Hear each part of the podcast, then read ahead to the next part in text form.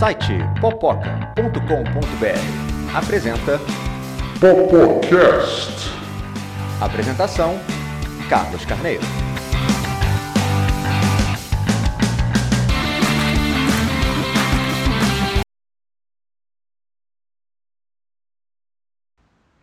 Bem-vindos ao Popocast. Meu nome é Carlos Carneiro e estamos aqui com o editor-chefe do Popoca, Tiago Cordeiro, Oi, pessoal. a profissional de artes cênicas, Eva Miranda, Oi, gente. e a crítica literária, Laura da Cunha. Olá! Então, pessoal, o que vocês viram recentemente que podem recomendar para todo mundo? O melhor filme de todos os tempos. Da última semana. E aí, conta aí, o que achou da história? Não sei. Só sei que foi assim. Bom, é, eu tô recomeçando a ver o conto da Aya é, pela Globoplay. É, eu já tinha visto os dois primeiros episódios, mas nunca tinha continuado. E agora tô vendo a série numa sequência, assim. E, enfim, sentimentos muito ambíguos, porque, assim, é uma série muito boa, muito maravilhosa, mas eu tenho uma sensação de que no atual momento das coisas ela fica muito pesada, assim. Eu, tô evitando ver até muito mais tarde, porque senão eu não consigo dormir. É uma coisa que deixa você bem perturbado, mas isso eu tô dizendo que deixa perturbado porque a série é muito boa, né? Ela é muito impactante. É o problema de obras que, que realmente atingem a gente, né? Tipo, porque a gente fica assim, eu quero, eu quero ver mais, mas eu não quero ver. Não, a, a boa, a, a obra de arte lê o seu tempo, né? Então, a Margaret Atwood, que é a criadora do Conto da Aya, ela, ela teve uma capacidade impressionante de, de ler os perigos do nosso tempo, de, de interpretar é, a opressão das mulheres e a obra é muito atual, e por isso que afeta tanto a gente. Então você conseguiu passar do segundo episódio, recomendo o resto? Eu tô mais ou menos no quinto episódio da primeira temporada. Eu acho que, assim, pelo que eu ando lendo da série, pelo que eu ando pesquisando do sucesso dela, eu super recomendo. Ainda não vi, assim, um ponto que eu te diga, olha, falha aqui, falha ali. Tem eventuais erros que são coisas normais. Mas é um nível muito alto, assim, desde a direção, até as atuações, até o texto. É, a forma como a série te cativa para cada episódio. É uma série que, assim, se ela não fosse um tema tão pesado nos dias que a gente está vivendo, talvez se a gente tivesse num mundo um pouco diferente, seria uma série ideal para você maratonar, porque todo episódio puxa pro outro assim de um jeito muito ágil. Em Interessante. outras palavras, se não fosse a pandemia, você estaria assistindo um atrás do outro. Na Não, verdade, não é só a pandemia. não é só a pandemia, né? Não é só a pandemia, né? Se não fosse a política mundial, internacional, eu tava assistindo melhor, assim. A, a série, a série é até assustadora como ela acerta em algumas coisas assim de um jeito cravado, assim. Já, já definiu uma nota P pra série? Eu acho que é P de foda. Olha, que beleza. Eu hoje vou fazer diferente do que eu costumo fazer. Não vou indicar um livro. Ah, Oh! Por isso que chove. Vou indicar um filme. Vou indicar um filme da Pixar. É, Dois Irmãos, Uma Jornada Fantástica. Saiu agora em 2020. É, tem no, na Amazon Prime. E, bom, o título diz tudo, né? São dois irmãos e eles fazem uma jornada fantástica. É, que resumo bom, né, gente? eu adoro esse tipo de tradução, sabe? O título original do filme é Onward. Mas eles traduziram como Dois Irmãos, uma jornada fantástica. Por quê? Porque a história é sobre isso. Enfim, é... mas é um mundo de fantasia em que todos os seres do mundo são seres fantásticos. Os dois irmãos são são elfos e a mãe deles também é uma elfa, mas ela, por exemplo, namora um centauro. E eles vão à escola com vários seres diferentes e é um mundo onde um dia existiu magia e a magia deixou de existir porque as pessoas acharam que era mais prático usar tecnologia do que magia. Magia é muito difícil de dominar e de estudar, então, enfim. Né? É muito mais fácil você apertar botões e as luzes acenderem do que você ficar anos tentando controlar o fogo para você não sair destruindo tudo. Então, a história é desses dois irmãos que vivem nesse mundo e eles estão numa jornada para tentar ter um dia com o pai falecido deles através da magia que não existe mais. E Legal. a animação é muito bem feita. Eu fui assistir pensando, bom, ok, é Pixar, tudo que a Pixar faz é bom, ah, com exceção do filme do dinossauro. É... Nossa, filme. Ele não aconteceu, não, né? Não, isso aí é alucinação coletiva. Ele foi um pesadelo que a gente teve, não foi? Alucinação coletiva. Horrível, horrível. Pois é. Mas eu tava imaginando, né, com um título desse e com o fato de que, bom, é, não fez essa coisa toda, né, de sucesso e de ficar saindo do quanto é canto, como a maior parte dos filmes da Pixar acabam fazendo. É um pouco parte da pandemia também, né? Ele Pode foi ser. pego, ele foi, ele saiu no Brasil justamente logo antes da, da, da quarentena começar. Então ele perdeu muito no mundo inteiro por conta disso. Bom, mesmo assim, ele não teve aquele zoom, zoom, zoom todo que filmes da Pixar têm. E vamos combinar, com um título desse em português, você imagina um filme tipo Sessão da Tarde. Então eu fui assistir pensando, é um filme fofinho da Pixar, mas é tipo Sessão da Tarde. E o filme é muito mais do que isso. Tudo bem, é, é uma história bastante basicona? É. Ok, é, é bem basicona. Mas é um basicão muito bem feito, com um mundo muito bem montado. E, como todo filme da Pixar, você termina em lágrimas. Então,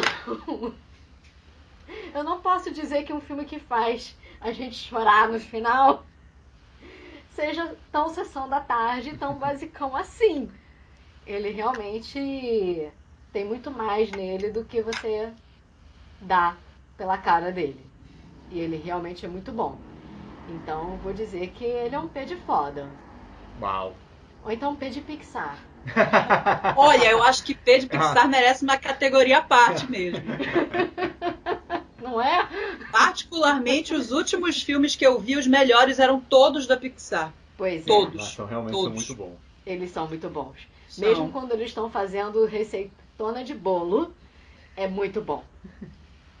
O ruim deles é bom. É- Não, Não, de bom- mas, mas a gente combina que bom dinossauro não existiu. é, Ele mas não. não, esquece Ah, tem que Carros tem dois. Carros 2.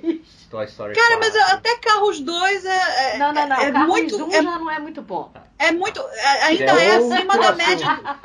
Ainda é acima da média do que a gente costuma ver de desenho, entende? Os desenhos costumam ser muito bobos e, e Carros ainda ganha dos desenhos bobos. Enfim. Nossa. Tá, eu não vou discutir com relação a isso, porque eu sei que você tá certa. Então, ok, tá bom, vou Mas dar o já- braço a torcer. A gente deixa Mas esse é um assunto. De Pixar. Não, mas Carros Dois eu também não faço questão, não. Bom, é, eu ando na onda de assistir filmes que foram lançados relativamente recentemente. Eu, minha recomendação tá entre Facas e Segredos. É, não que minha recomendação entre- esteja entre Facas e Segredos, esse é o nome do filme. É o nome em português. O nome em inglês é Knives Out. Ele é escrito e dirigido por Ryan Johnson, o mesmo diretor de, é, dos Últimos Jedi. E é um filme que estava disputando o Oscar de melhor roteiro original e só não ganhou porque ele estava disputando Parasita nos último, no último Oscar. Então fica difícil ganhar do Parasita. Esse filme, eu assisti de novo recentemente, que é um filme estilo Agatha Christie. É, tem um crime e você tem tá ali tem os personagens dentro da casa que qualquer um deles pode ter cometido o crime e você tem um detetive que investiga para tentar descobrir. Parece um filme que vai ser bem, que vai seguir essa linha certinho.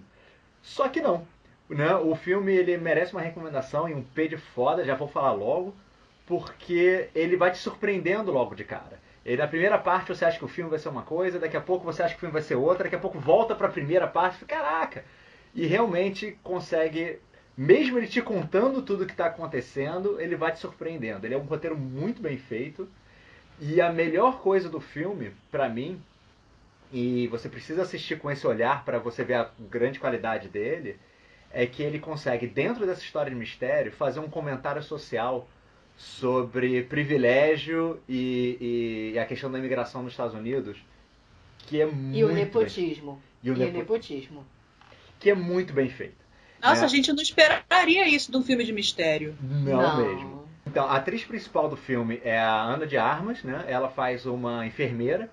E a maneira que ela é tratada pela família, tipo, todo mundo dizendo que ama ela, que ela é parte da família, e que e mais ao mesmo tempo trata ela assim com, com racismo casual, é muito bem feito no filme. Ele consegue ser um filme que fala sobre isso sem ser panfletário. Olha, vale muito a pena pelo roteiro, pelo comentário social e pelos atores, porque além da Ana de Armas, você tem o Chris. É um dos Chris do- da Marvel. Qual é o Chris mesmo do Capitão América? São todos Chris. Evans. Chris Evans, ele mesmo. Então, Chris Evans faz parte do filme.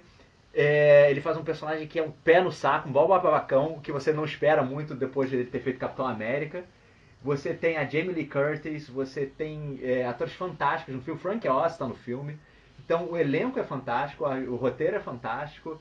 E, e toda a montagem do filme, né? O Daniel Craig como detetive, ele tá falando um sotaque absurdo, meio do sul, meio. É, é- é muito divertido. E ao mesmo tempo com todas essas camadas. É um- vale a pena ver várias vezes esse filme. É um P de foda várias vezes também. E Bom, tem muitos atores famosos. Eu acho que eles gastaram uma grana só nisso. Deve ser por isso que a história se passa basicamente toda dentro da casa, né? Então, assim, não se gasta dinheiro com mais nada. Só com os atores. Eu vi uma, uma série animada, produção da Netflix, com o Guilherme Del Toro como criador, que é Wizards. Wizards Tales of Arcadia, que seria Magos, Contos da Arcádia. É a terceira parte de uma trilogia que começou com Caçadores de Trolls. E então uma, uma construção de universo que agora chegou na última série, que é- não vai ter mais série animada, é uma série de 10 capítulos, essa Wizards. E depois está previsto para estrear ano que vem um filme, um longa-metragem que conclui as ações do universo, ou seja, uma construção mesmo de universo fantástico. E é, é muito pé de foda. Muito pé de foda. Eu assisti, maratonei, vi todos os 10 episódios, não conseguia parar. E assim, é uma animação voltada para o público jovem, infanto-juvenil, eu diria. Apesar de no site do Netflix dizer que é para crianças de 8 anos, eu não acho que é.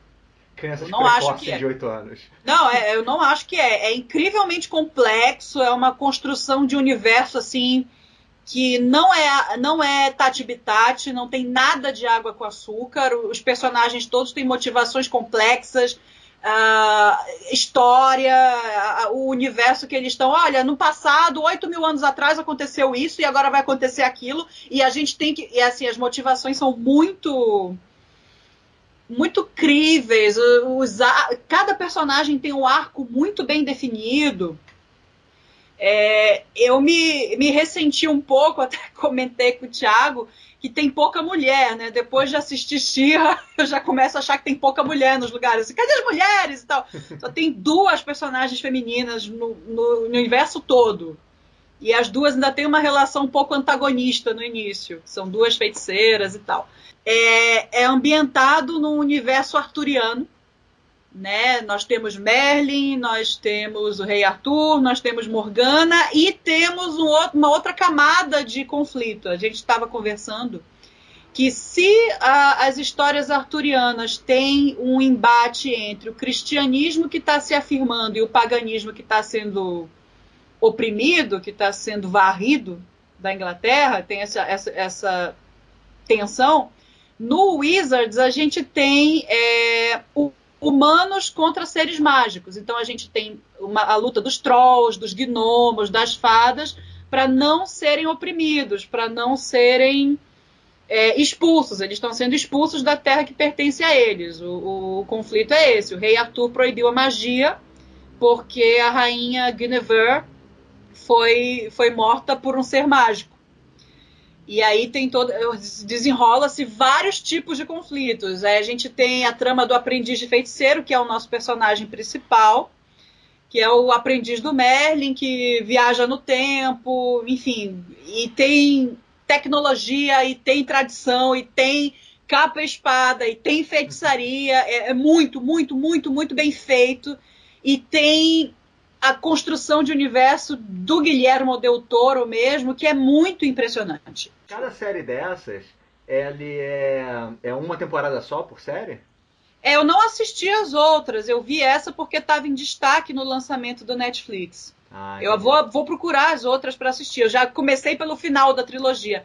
Mas olha, dá para entender perfeitamente. Eles se referenciam o que aconteceu com os personagens nas, nos desenvolvimentos anteriores, então a gente consegue acompanhar todos os conflitos que levaram até ali. E os episódios são o quê? De 20 minutos, como padrão São de, de 25 minutos. Não, 25 ou 40? Thiago, fiquei na dúvida. 25, 25. São 25. 25. São bem curtinhos. Entre 21 e 25 minutos. São, e assim, é de uma beleza. É de tudo de CGI, mas é de uma beleza. A, a construção de cenários, sabe? O desenho de personagens é muito bom. E eu, eu como assisti, eu assisti na, nas vozes originais, eu não assisti a dublagem brasileira. Apesar de eu gostar muito, dessa vez eu assisti as dublagens originais, porque quem dubla a Morgana é a Lena Headley, a Cersei de Game of Thrones. E quem dubla a, a líder da Rebelião Troll é a Stephanie Beatriz, de Brooklyn Nine-Nine. Ah.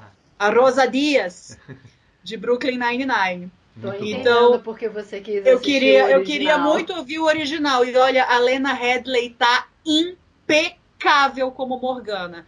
É, ela acrescenta, é uma personagem cheia de camadas. Ela não é vilã, ela não é heroína. É, ela tem motivações que a gente entende o tempo todo e ela erra e ela tenta acertar. É muito impressionante, muito impressionante não tem soluções fáceis, assim, até a galera do mal a gente entende por que, que eles estão fazendo aquilo. É muito impressionante, muito impressionante. Tá, eu vou botar na minha lista. Cara, pra quem gosta de ciclo arturiano... Olha, rapidinho tu assiste. É, pra quem gosta de ciclo arturiano, acho que é uma série que surpreende bastante. Ela tem muito a acrescentar. É, é muito diferente do que a gente está acostumado a ver do ciclo arturiano, entendeu? E é um desenho animado que, que vai um pouco mais além, né? A gente estava comentando isso enquanto assistia, eu e o Thiago que vai um pouco mais além, por exemplo, tem coisas mais sombrias, que normalmente os desenhos animados evitam, por exemplo, dizer eu vou matar você. Você vou vai morrer. Você. É, eu vou acabar com você. Não, você, vai, você vai sumir da face da terra. Não. Esse é, eu vou matar você. Se, e a morte. se você ultrapassar, eu vou matar. E assim, os personagens morrem e não voltam, eles morrem mesmo. Bom, se não fosse o Guilherme Del Toro, né? Tipo, querendo eles traumatizar morrem a infância, pra valer. não tem problema. É Guilherme Del Toro, né? É. Ele é meio Nossa, que é- conhecido por conta desse tipo de história, né? Não, é, é muito impressionante, é muito impressionante. É de uma qualidade, de uma profundidade, de o impacto, assim, o, o piloto, assim, são 20 minutos e aí quando termina eles voltaram no tempo 900 anos. Eu, meu Deus, já? Já. É muito, muito bom, muito bom. Eu fiquei bem impressionado. Nossa, Pedro fodíssima. Ótimas recomendações. É, vamos, vamos agora então para o nosso próximo bloco? Próximo bloco! O livro é muito melhor que o filme. Que isso? O filme é muito melhor. O livro! O filme! É, eu acho que eu prefiro a série.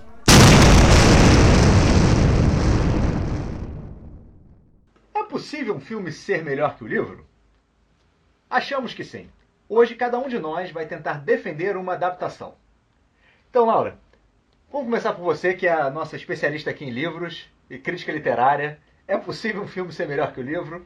Olha, é possível, mas eu vou te dizer, é raro. É raro. Quando a gente definiu esse tema, pra mim foi muito difícil, porque não tem muitas opções pra escolher, entendeu? Mas a gente dá aquela cavucada e a gente acha, porque existe de absolutamente tudo nesse mundo. E a minha sugestão de livro, é de filme, melhor que o livro, é Tropas Estelares.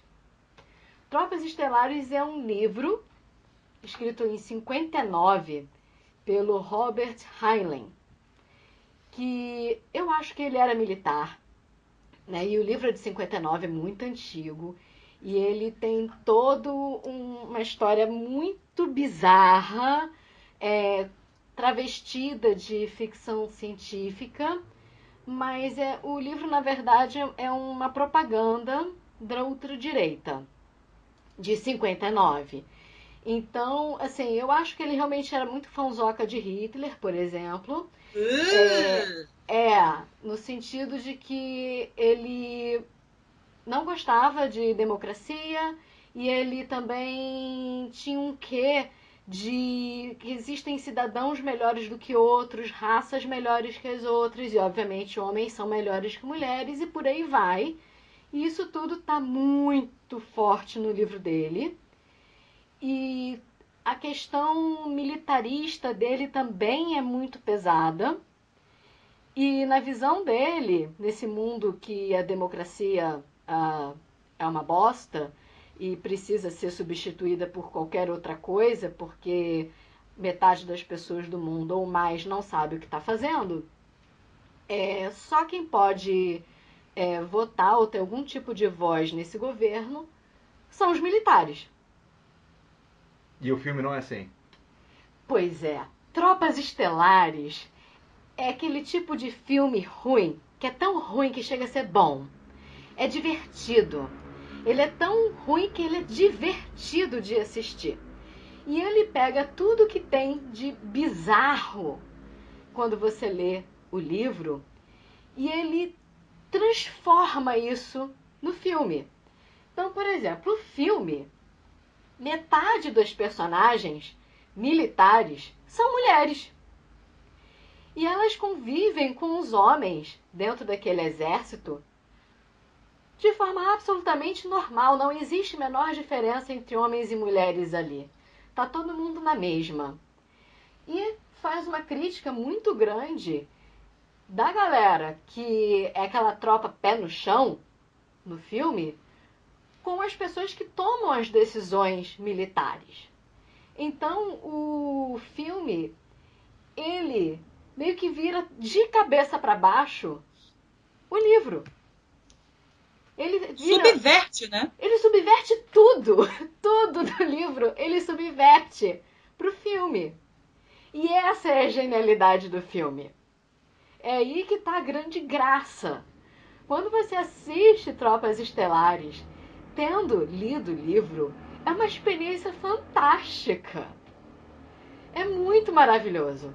Super recomendo, nessa ordem. Primeiro você lê o livro, aí você morre de ódio, fica com vontade de pegar os livros e fazer fogueirinha, jogar pela janela, passar na picotadora de papel, e aí você assiste o filme e você vai sair do filme assim de alma lavada.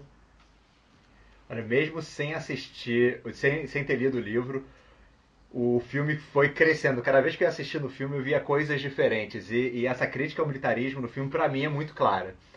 Eu concordo com você. Eu devo, devo, devo concordar que, não, mesmo sem ter lido o livro, eu acredito em você. porque eu gosto muito do filme. O filme realmente é muito divertido. Eu não assisti nem li, então não sei. Vou dar uma de Glória Pires, não, não, não posso opinar. Não sou capaz de opinar. Não sou assim. capaz de opinar. É, o, filme, o filme teve uma coisa curiosa aí, que duas artistas, duas atrizes, que foram a Dina Myers e a Denise Richards, elas fizeram desse, esse filme foi uma plataforma para a carreira delas e muita gente achava que elas iam estourar, iam virar queridinhas de Hollywood. Mas acabou não acontecendo. A Denise Richards até fez outras coisas depois desse filme, tal, mas não, não foi, fez grande coisa. E a Diana Maris teve seu grande auge naquela série Birds of Prey, conhecida aqui no Brasil como Mulher Gato, né? Passava no SBT. E o, é engraçado olhar pro MDB desse filme e ver que o Neil Patrick Harris está nele. Eu não É. lembro dele Sim, nesse filme, eu lembro dele. bem. Ele era, ele era o amigo telepata do protagonista do filme. E é muito engraçado rever esse filme, né, com todo esse pessoal. Que beleza, temos aqui um bom, um bom exemplo logo de cara. É, a minha adaptação, que eu acho que o filme é melhor do que o livro, é A Insustentável Leveza do Ser, que o livro é de um autor chamado Milan Kundera, que é um romance que se para na Praga durante a dissolução do regime soviético, que abala tudo ali. É, é um romance até interessante, tá? Os personagens são até bem interessantes, tanto que gerou um bom filme. Mas tem uma coisa do livro que me incomoda muito, que é assim, o, o autor, ele, em diversos momentos do livro, ele escreve coisas, e aí no capítulo seguinte, o narrador explica aquelas coisas. Então, por exemplo, a personagem sonha que estão enfiando alfinete nos dedos dela, no capítulo seguinte ele explica o que aquilo significa. E isso é recorrente no livro, é assim, quebra o ritmo demais, demais, assim. É, o filme, por outro lado, eu acho um filme muito interessante. Foi dirigido pelo Philip Kaufman, que eu tentei descobrir se era parente do Charles Kaufman, não consegui confirmar ou desmentir. O Milan Kundera é acreditado como roteirista do filme, mas eu não acredito. Acho que é só uma coisa de adaptação. Quem trabalhou como roteirista do filme foi Jean-Claude Carrière, que eu tenho até um livro dele aqui em casa é, sobre roteiro. E pouca gente lembra, mas assim, foi um dos primeiros filmes de sucesso do Daniel Day-Lewis. Ele é protagonista do filme, está contracenando com a Juliette Binoche. Binoche. Binoche. E assim, no filme, todas essas partes que são é, explicadas pelo autor, como crônicas e tudo mais, elas se transformam em sonhos ou coisas nonsense e não são explicadas. Elas viram uma coisa para o espectador interpretar. E eu acho que isso enriquece muito. Eu gosto muito de usar esse exemplo, esse, esse filme como exemplo, porque eu, no século passado, perdão, no início desse século, eu cheguei a começar a faculdade de letras, né, que eu gostava muito de ler, queria muito ser professor de letras, não consegui concluir comunicação e letras, mas enfim, eu comecei. E uma das minhas matérias favoritas era um curso chamado Teoria da Literatura. Eu não vou citar o nome do professor, porque eu não sei se eu vou comprometer ele ou não, mas ele numa aula, ele falou exatamente o tema deste podcast. Ele disse que assim, dificilmente um livro vai ser melhor, vai ser pior do que o filme que adapta nele. Ele falou isso claramente. E aí eu esperei o final da aula dele e eu estava lendo a Sustentável Leveza do Ser e eu falei assim, professor, mas é que eu tô lendo um livro que o filme me parece tão melhor que o livro. Aí, aí ele mandou um assim, não, claro que não, rapaz, qual, qual é o livro? Aí eu falei, Sustentável Leveza do Ser. Aí ele ficou um tempo assim pensando, não, mas esse livro é uma exceção, ele realmente é pior do que o filme e tal. Aí a gente começou a conversar, ele concordou comigo. Aí, tipo assim, a professor de literatura concordou comigo, entendeu? Isso aí. Então, foi pra mim a prova cabal. Não estou louco, esse livro é ruim mesmo, entendeu? Enfim. Então é não o meu posso exemplo discordar aí. de você. Você acabou de agora de botar um argumento que torna impossível discordar, porque afinal de contas, como é que eu vou discordar do professor de literatura? Não, não, assim, se o professor de literatura defendesse, tava ok, mas o professor de literatura achou o livro pior que o filme também, então. Sim. Então, então tá decidido, não é nenhuma dúvida. É isso aí.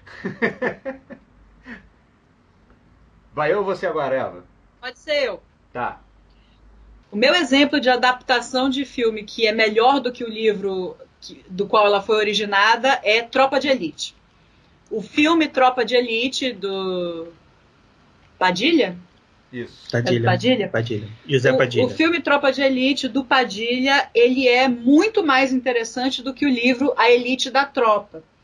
Eu estou verificando aqui para não ser injusta.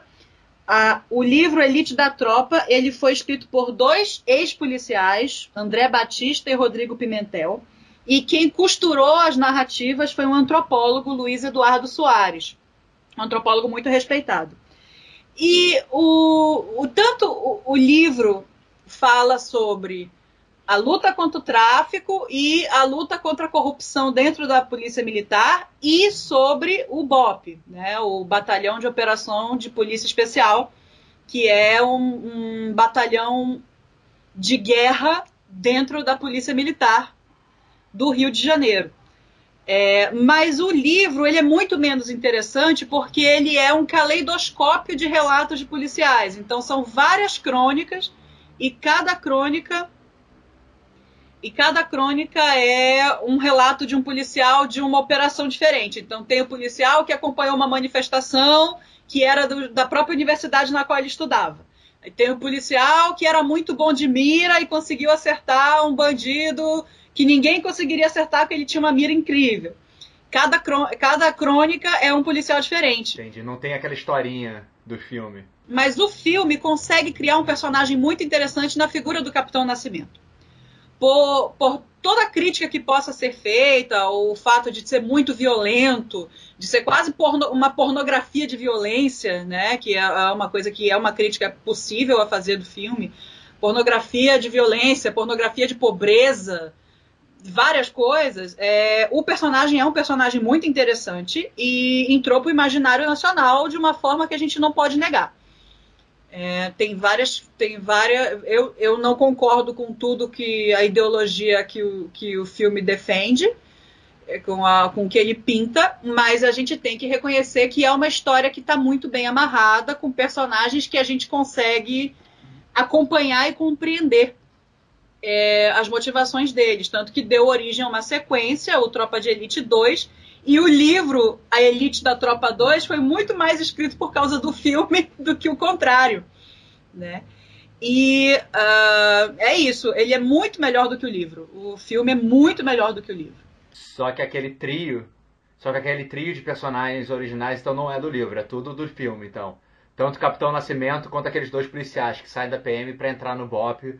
Eles são personagens compostos, pelo que eu compreendi, eles uhum. são personagens compostos. Um Os pouco. personagens do filme juntam no arco deles a história de vários policiais. É, por exemplo, no caso do André Batista, que é um dos autores da Elite da Tropa, o comentário geral é que o André Batista foi a inspiração para André Matias, uhum. que é um personagem de tropa de elite. O André Batista, frequentemente, ele, ele, ele dá entrevista para desfazer alguns equívocos, porque todo mundo acha que ele é igual ao Matias, ele não é igual. Aí ele sempre fala assim: Eu nunca morei com cadete, que é a preocupação dele é dizer que ele nunca morou com cadete. Mas ele foi um policial negro que estudava direito é, dentro da polícia militar. Então o grande Tchananã, o grande conceito dele é ele. Uhum. Mas não é um personagem certinho. É, muito boa, muito boa, boa recomendação. Bom saber, que aí eu não preciso ler o livro mais. Não é. perca tempo. Não perca tempo. O, livro é chato. Desculpa, Luiz Eduardo Soares, mas é chato pra Dedéu. Bom saber, vou, vou precisar tirar eles da minha estante então. Bom, é, eu vou falar de alguma coisa bem mais pop, tá? Que vai ser de Harry Potter, claro. Tinha que entrar em algum momento no assunto. É, Harry Potter não só, né? Tem, são sete livros e oito filmes, que é uma loucura. Mas um deles consegue ser melhor do que os livros, por incrível que pareça. É, eu, na minha lista aqui, eu coloquei Harry Potter e a Ordem da Fênix como um, um filme melhor do que o livro. É, você tem uma explicação primeiro holística em relação a isso, para mim, porque na série de Harry Potter eu acho os dois primeiros filmes muito infantis. Os livros também são, mas assim, eles são muito mais para você mostrar o visual do mundo do que realmente para você contar a história de uma forma dinâmica. Então são filmes, para mim, um pouco chatos. Eu gosto Positivo muito... demais, né? Como filme, assim, ainda por cima. é, e o terceiro filme é um dos meus filmes favoritos de Harry Potter, mas o, fi... o livro também é um dos meus livros favoritos. Então é muito difícil definir que o filme é melhor do que o livro. Agora, o quinto não. O quinto é o, provavelmente o livro que eu menos gostei da série. É um livro chato pra cacete.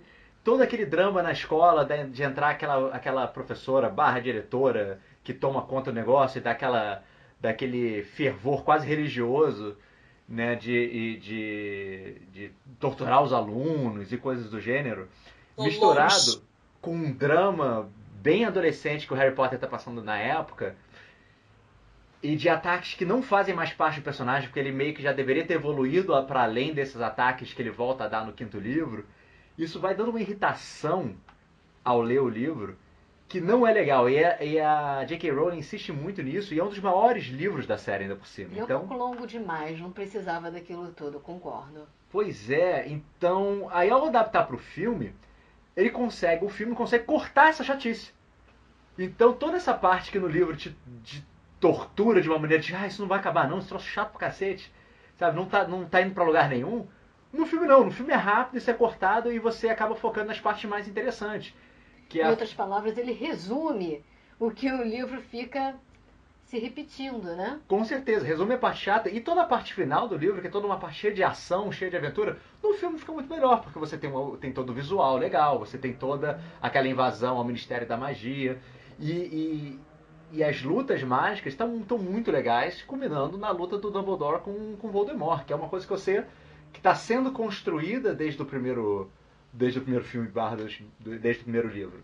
Então a, a, a realização visual desse filme, fora o ritmo, melhora o livro em diversos aspectos. Então eu gostei muito do filme e não é à toa que o diretor acabou sendo o, o que mais se manteve na série. Porque na, no primeiro dois filmes era o Chris Columbus, depois veio Afonso Cuarón, ganhador de Oscar pelo Roma. O, depois, a, não sei quem é o autor do quarto livro, do quarto filme, desculpa. Não sei quem é o diretor do quarto filme, mas eu acho bem ruim o quarto filme. E veio o David Yates no quinto, e ele ficou pro sexto, e ficou pro sétimo e pro oitavo filme, que é o sétimo livro dividido duas vezes. Não vou nem entrar na seara. Vou ficar só.